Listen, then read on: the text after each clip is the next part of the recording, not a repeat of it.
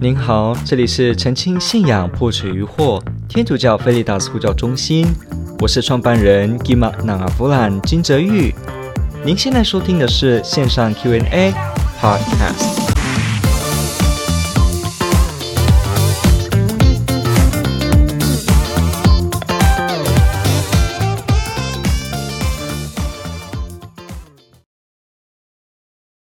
我们白板提到的呢，说基督徒该如何面对教会内神职人员做出不符合圣经的事件。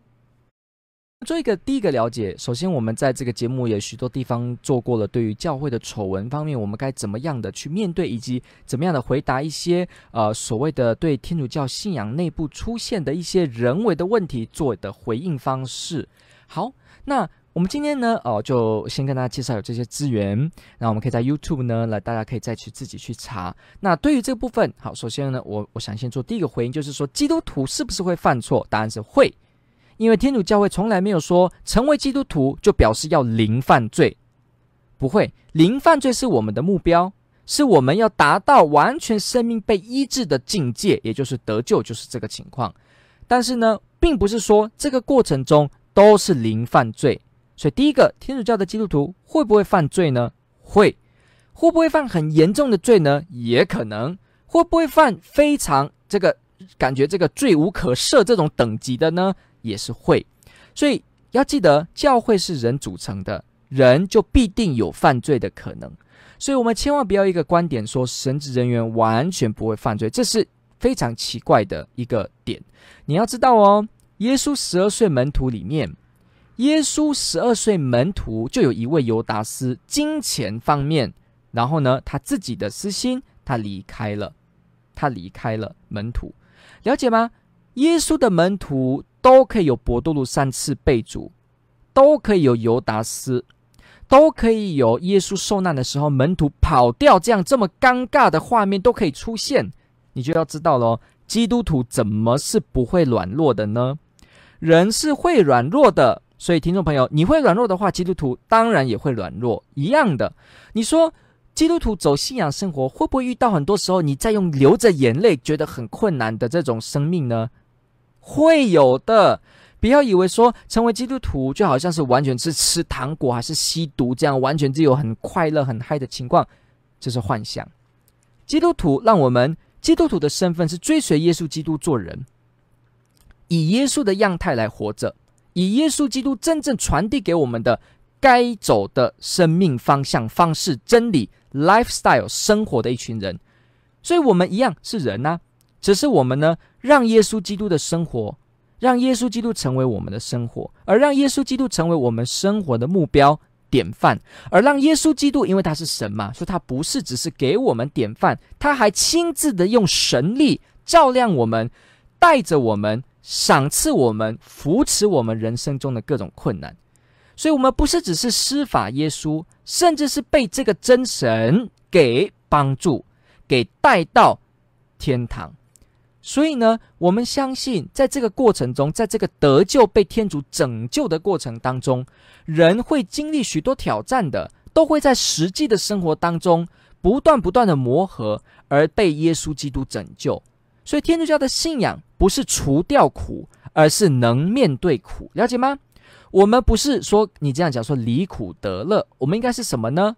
我们是有苦但不不乐，有苦但不会不乐，有苦但是呢能够走向乐，有苦但是能够复活，所以苦不再是。干干燥燥的苦，苦不再是永远的苦，苦也不再是只是烂东西、恶心的东西。不，苦十字架变成穿越过去会达到复活。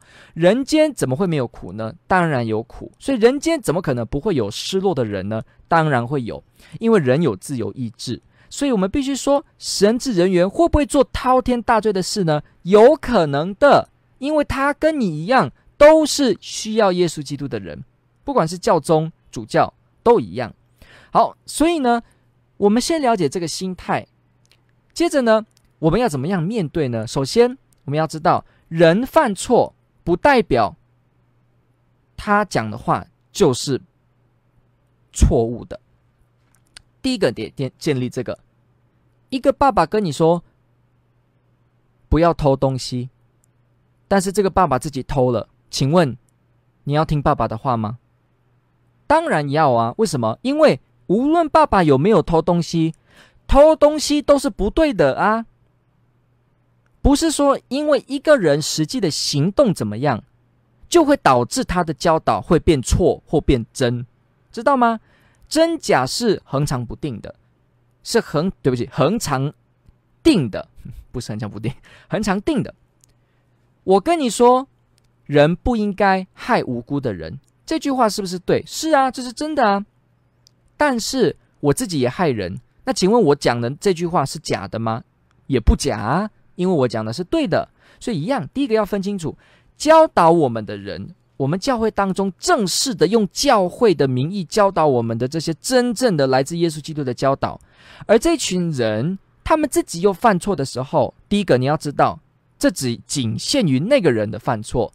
表示他自己呢也没有遵守这个话，他自己也没有活出这个话，但不表示神父、主教、修女、主教、教宗讲的这个劝导就是假的，所以呢也不表示这个天主教会的教导是假的。所以有人会说，教会出现许多啊、不符合天主的这些罪人的时候，那这个教会怎么会教出真理呢？当然会啊，当然可能啊，因为。一个人道德上的错误，不等于会让内容宗教真理的内容呢产生错误，两者没有逻辑的关联，这是推论。听众朋友知道吗？就像我刚刚讲的这些例子，我今天跟你说，我口袋有一百块，这个是要么真，要么假，对不对？所以我的口袋有没有一百块，就只有一个答案，有或没有。那今天我的口袋有一百块，对不对？但是我在外面杀人放火，然后呢，这个呃嫉妒别人。我做了这些糟糕的事情，我做糟糕的事情哦。那请问会不会影响我口袋的一百块这个问题？不会影响啊。我口袋放了一百块，对不对？我跟你讲说，我口袋有一百块。那我现在在外面杀人放火，这时候会因为我杀人放火，口袋有一百块就变成错了吗？变成口袋没有一百块了？不会啊，有一百块就是真的有一百块在那里。所以。了解吗？教导的内容不会随着教导者自己的道德行为而改变其真假值。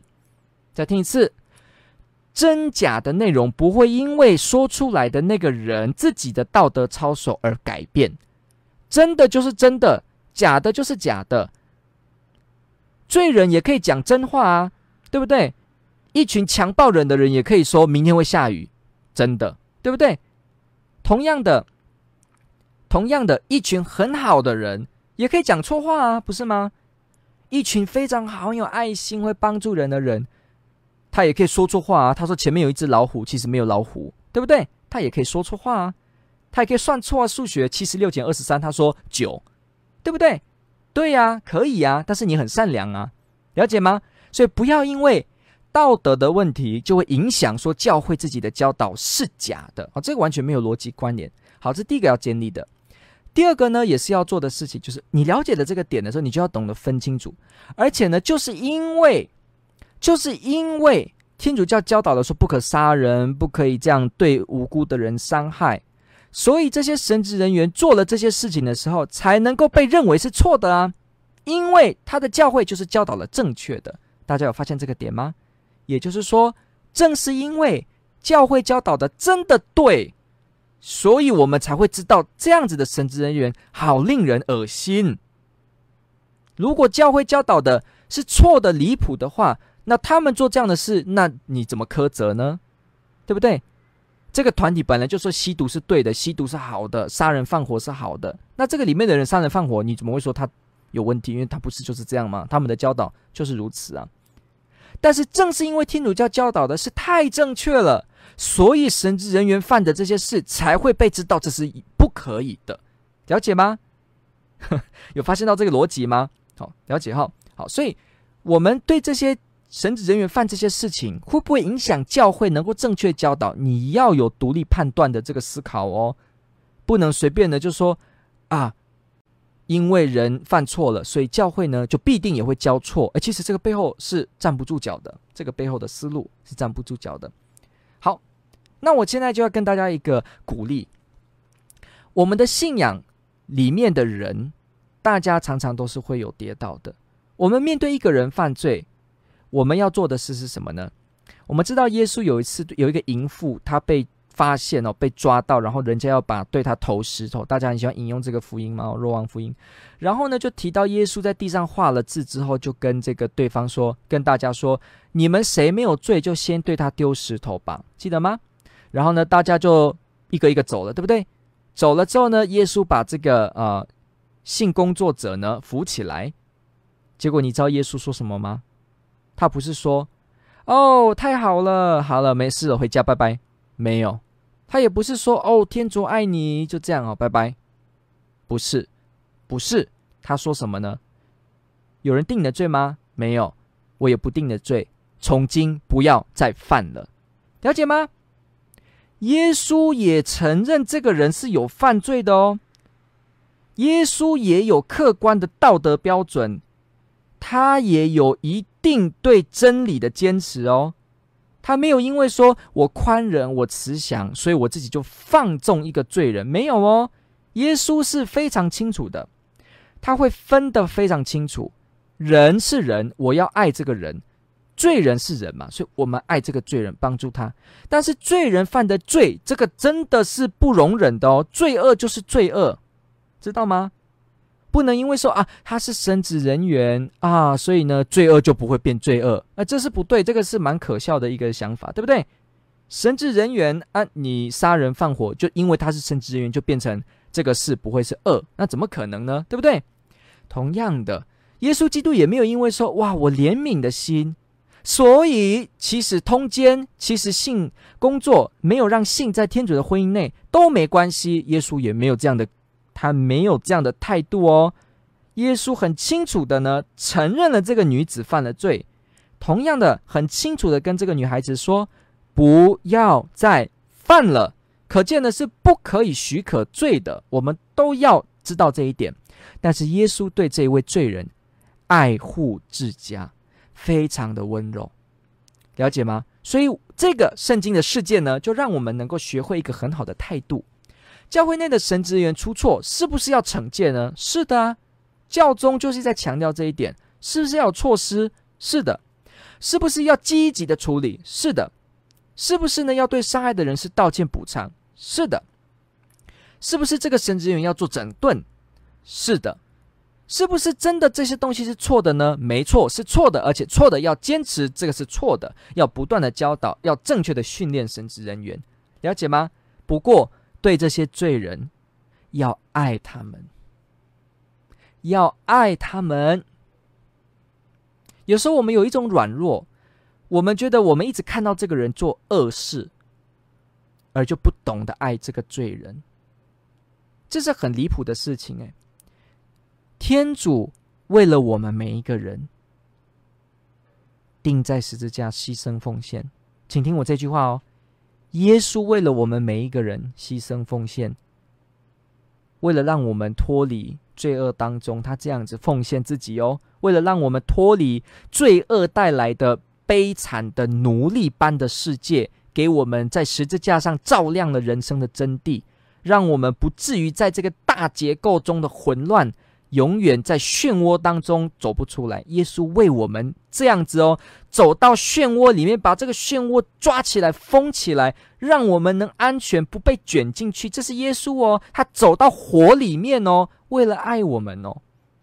听众朋友，我们是罪人呢，我们是罪人呢。我们眼睛看一些东西就软弱，脑子想到哪里去？我们都是罪人呢。听众朋友，我们都是罪人。而耶稣对我们，天主对我们这样小小的罪人哦，我们只是宇宙的那么小一部分，宇宙的小小的点呢。这个宇宙多多的星系，多多的这个银呃，多多的这个恒星等等的，宇宙的浩瀚中，人这样小小的，又很多的问题，软弱犯罪呢。耶稣成为人，为这样的我们。走上十字架奉献，哇！你知道吗？他是投，他是最不会投资的，你知道吗？他不懂得投资在好的点，他投资在我们这个好像一文不值、常常跌倒软弱的人。耶稣爱我们这样的人，爱到一个底呢。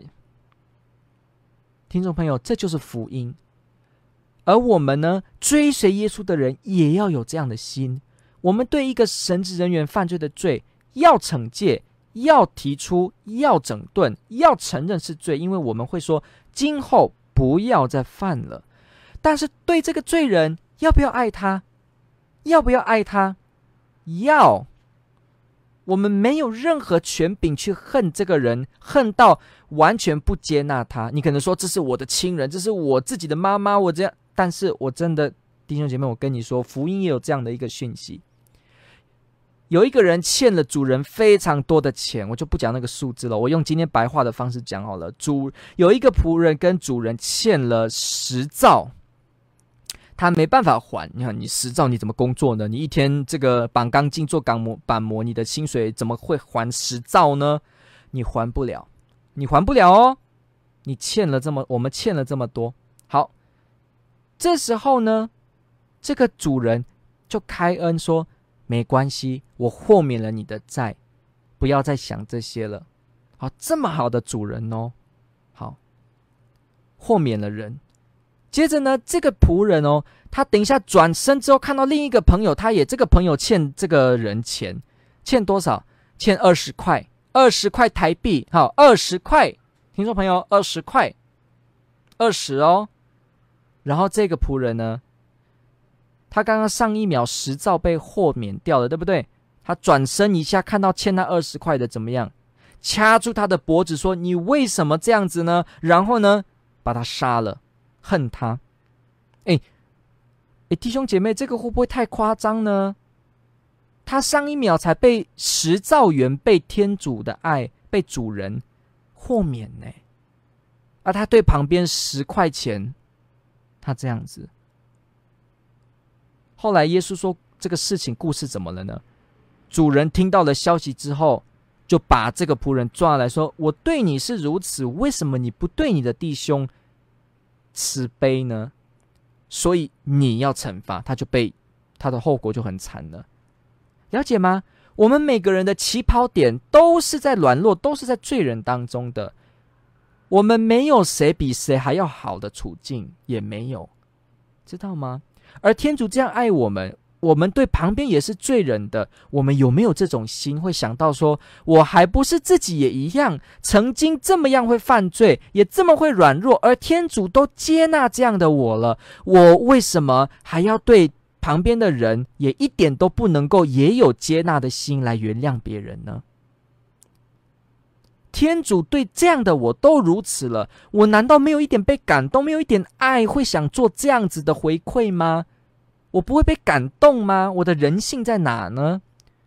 听众朋友，今天有一个朋友突然开恩给你一亿元，突然说，来看你的户头，你的户头有一亿元了。你今天的户头有一亿元，叫你说，你一亿元都不用给我什么，我这就是白白送你的。你是不是马上很高兴，开始把一亿拿来，开始可能做社会工作，捐出去，然后帮助亲朋好友？你会慷慨，对不对？因为你这白白得来的，让你感动到，你会想分享这个喜悦，不是吗？那我们也一样，我们被天主拯救、被天主原谅的人，这个恩德，会不会我们也一样感受到？我何等何能不可能的？怎么我得到这么好的礼物，我一定也要分享给别人，我也要有这样的心，不然我。过意不去，一样的。今天这事件也许是发生在你的妈妈、你的朋友、你的孩子、你的堂区，有一些神职人员做了这样的事情，你很失望，没有错。但是要记得这一点，天主也让我们知道说，今天这个人犯了罪，不代表我不会犯一样的罪呢，我也可能。所以我有没有这个心呢？说。我也可能犯罪，我不要过度的说他就怎么样，而我自己呢，永远都是圣洁，不要有这种想法。我们就直接的说，我也可能也会，我也可能软弱，而天主这样的帮我，还赏赐我过去到现在安安全全有恩宠，我没有这样犯这个罪。今天这个朋友跌倒了，他是我主内弟兄姐妹，我要爱这个人，我要帮他脱离这个险境，我要关怀他，让他知道你在站起来的过程中，我们是爱着你的。但是同样的，对他的罪，那一样承认是罪，该道歉的、该补偿的都一样要做，这是没有改的。所以天主教呢，也不是在鼓励一种什么哦，因为我们要讲慈爱，所以一切都不用做措施，这是不对，这是一个误会。我们要对人慈爱，对不对？是啊，那请问我们对这个罪人犯罪的这个神职人员慈爱，这个是对不对？对，但是是不是也要对受害者慈爱呢？对，所以受害者慈爱是什么呢？是不是陪伴？是不是补偿？是不是整顿神职人员？是不是有制度？是不是教友弟兄姐妹要多多的保护我们神职人员，要来帮助我们神职人员？是不是神职人员自己？在培训的过程中，也要谨记自己的初衷，是不是？大家要检点，为这个事负责。是啊，是不是要站在受害者这边，帮助他们？他们有的难过一辈子的阴影，是不是要好好的爱他们？是啊，是不是？甚至要透过一些法律的途径来做一定社会公平的制裁，来让这些人感受到真的教会愿意去对罪恶说不？是不是要做？是啊。所以教宗方济各也提出这个零容忍政策 （zero policy）。所谓的真的有神职人员犯了，比方说性侵或什么的时候，是零容忍的，一定要处理，不可以什么藏匿，一定要通报，而且一定要处理，而且政府呢是可以介入的，一直强调这样的宣导。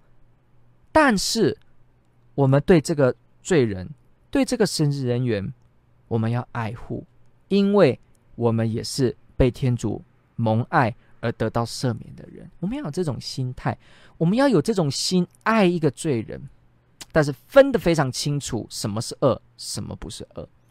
所以，听众朋友，我们面对这些人的时候，我最后要说，面对教会内神职人员或任何人，也不要说神职人员，你跟我都可能，对不对？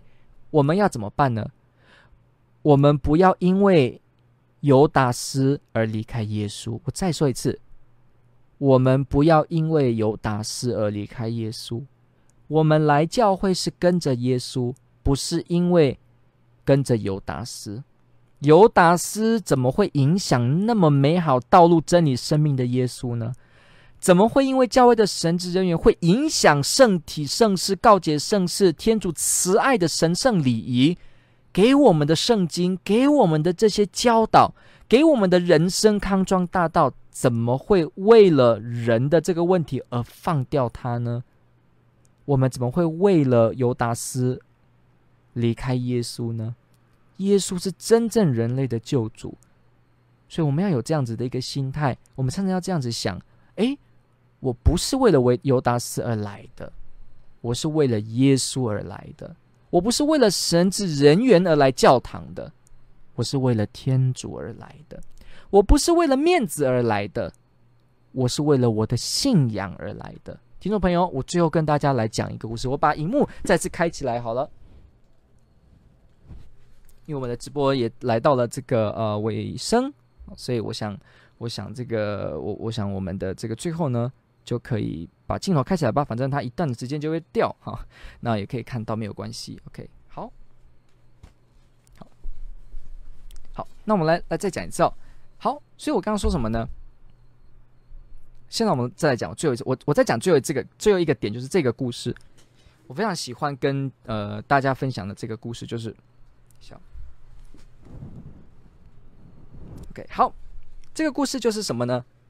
我曾经一个教一个教一个教友，他跟我们分享，他说什么？他说他这样讲哦，我的堂区神父非常非常的糟糕。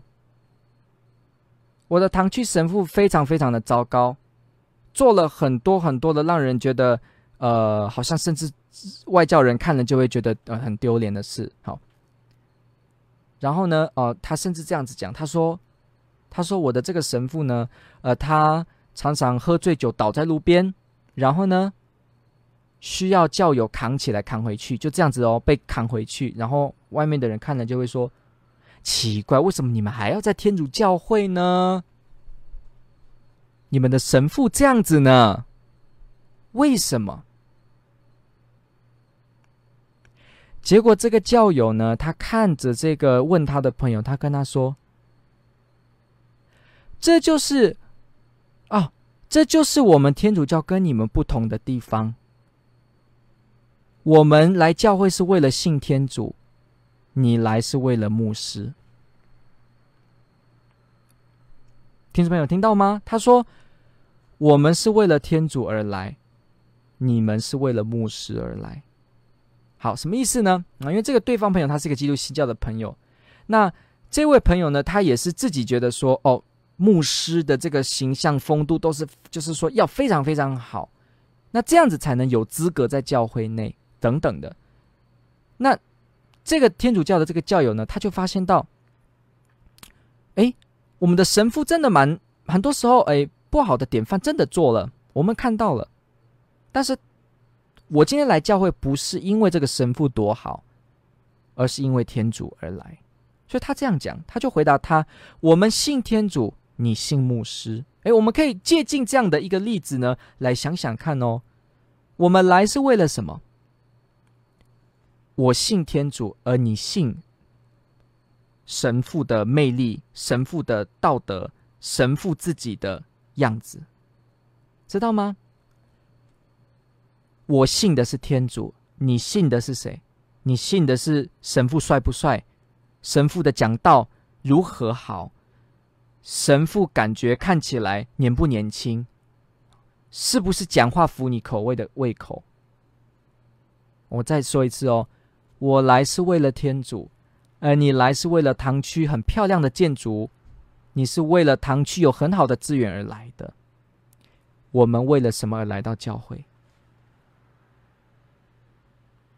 所以，听众朋友，真的这一点非常的重要。这个回答，我那时候听了之后，我就觉得说漂亮，回答的真好。我们本来就从来不是为了一个神职员的典范而来与不来的啊。即使我们真的碰到很好的神职员，我们被感动，这真的。而且需要这样子的，而且呢，本来神职人员呢就是要有基督的心。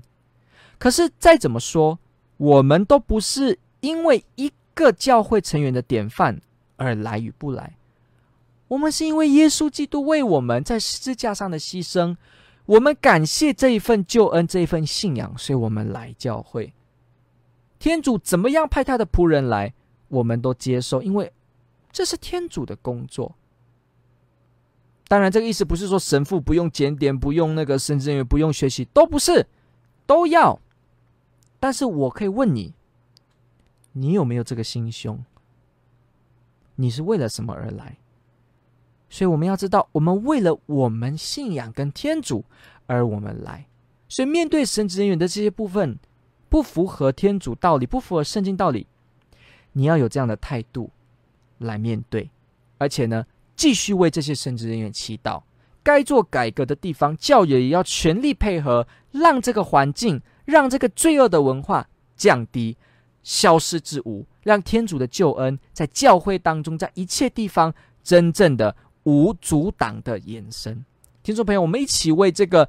常常有罪人的教会，一直有罪人的教会祈祷。我们一起为我们的团体祈祷，为我们信仰当中的团体祈祷。请不要忘记为圣教会祈祷，为我们每个弟兄姐妹，也为我们自己，因为我们自己也是会软弱的。这题问的非常好，感谢听众朋友的提问。